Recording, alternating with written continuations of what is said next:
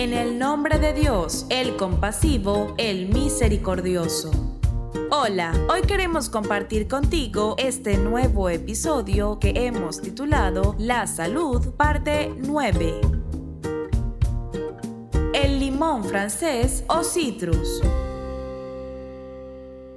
El limón francés es el cítrico por naturaleza, el cítrico propiamente dicho. Posee una cáscara muy arrugada y gruesa de color amarillo claro y hasta tiene una costra. Se le aprovecha prácticamente todo, tanto la parte que tiene rodajas en el medio como esa parte blanca, que es como la pulpa, la cual también tiene aplicaciones médicas en el Islam. El libro Al-Kafi es uno de los cuatro libros principales del Islam, que son utilizados por los sabios para analizar las narraciones, las cadenas de transmisión, identificar quiénes figuran en esas sucesiones, qué tan confiables pueden ser, si son narraciones que corresponden a diferentes transmisiones o a una sola.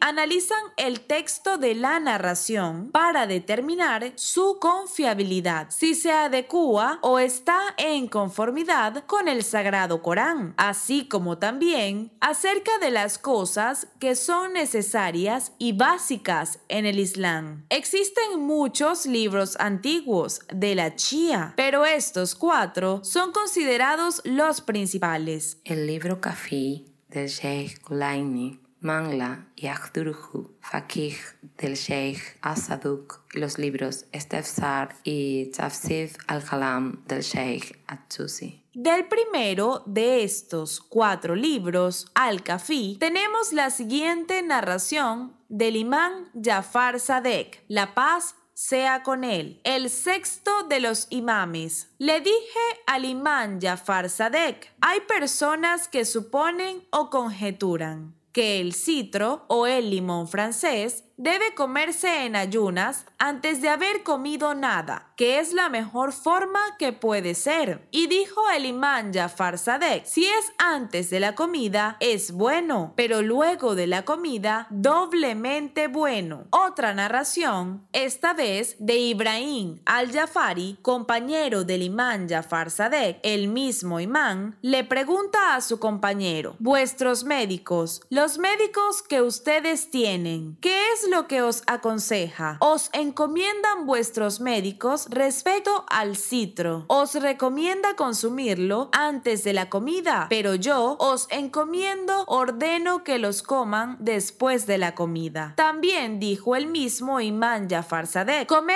el citrón después de la comida, puesto que la familia de Muhammad, con él sea la bendición y la paz, y con su descendencia purificada, eso es lo que hace. Son muchas las bondades de este fruto. Sin embargo, hay que cuidarse porque puede caer pesado al estómago. En ese caso, el pan seco permite asimilarlo, digerirlo más rápidamente. El cerval o espino amarillo. La planta del cerval, también conocida como espino amarillo o espino cerval de mar, posee unas bayas amarillas que son comestibles y nutritivas, aunque muy ácidas y astringentes. Se utiliza como remedio curativo para tratar diferentes dolencias. Era conocido y usado en la época del profeta del Islam. El imán Jafar Sadek dijo respecto a esta planta, su pulpa hace crecer la carne, su corteza hace crecer la piel y su tronco hace crecer los huesos. A pesar de sus bondades, puede aumentar la temperatura de los riñones, por lo tanto hay que tener cuidado. También limpia profundamente el estómago, previene las hemorroides y las irritaciones en general. Fortalece los huesos de las piernas y arranca lo que puede llegar a reproducir la lepra. El mensajero de Dios, por ejemplo, le dijo al imán Ali, la paz sea con él, que comiera el cerval para quitar la fiebre. En fin, hay muchas otras narraciones con el mismo contenido.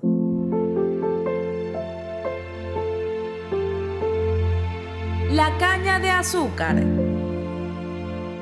La caña de azúcar era conocida en el Medio Oriente. Se menciona con frecuencia en los hadices. Escuché al imán Musa al-Qasim, la paz sea con él, decir, la caña de azúcar elimina la constipación. No tiene ningún malestar, no provoca ningún malestar ni nada que sea inapropiado para el cuerpo.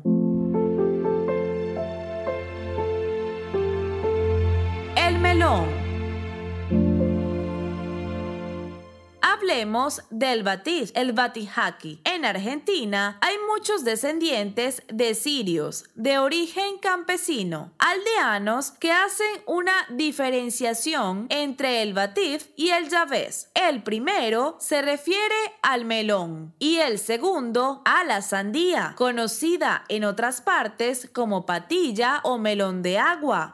Esto es algo propio del dialecto sirio, nada más. En todo el mundo árabe, ambas frutas se designan bajo el mismo nombre de batik. Así que los hadices que se mencionan a continuación se refieren tanto a la sandía como al melón. Tenemos un hadiz del imán Rida, la paz sea con él. El octavo de los imames, refiriéndose a los cólicos. Acostúmbrese al melón como fruta puesto que su jugo es misericordia y su dulzura es de las dulzuras del paraíso. Hay hadices que son similares. Se transmitió del profeta del Islam la siguiente narración. Hay 10 características buenas del batif. Es tanto alimento como bebida. Limpia la vejiga, corta el enfriamiento, es una planta de buen olor, es refrescante, también limpia el estómago, hace que se incrementen las relaciones íntimas y también limpia la piel. En otros se agrega al final una frase más que dice, también elimina las piedras de la vejiga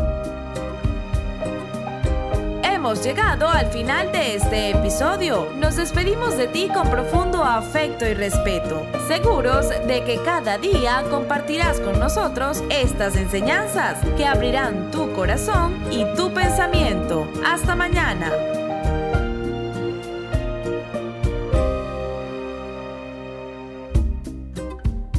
Olvides suscribirte a Fátima TV. Es muy sencillo. Solo debes incluir nuestro número en los contactos de tu teléfono móvil.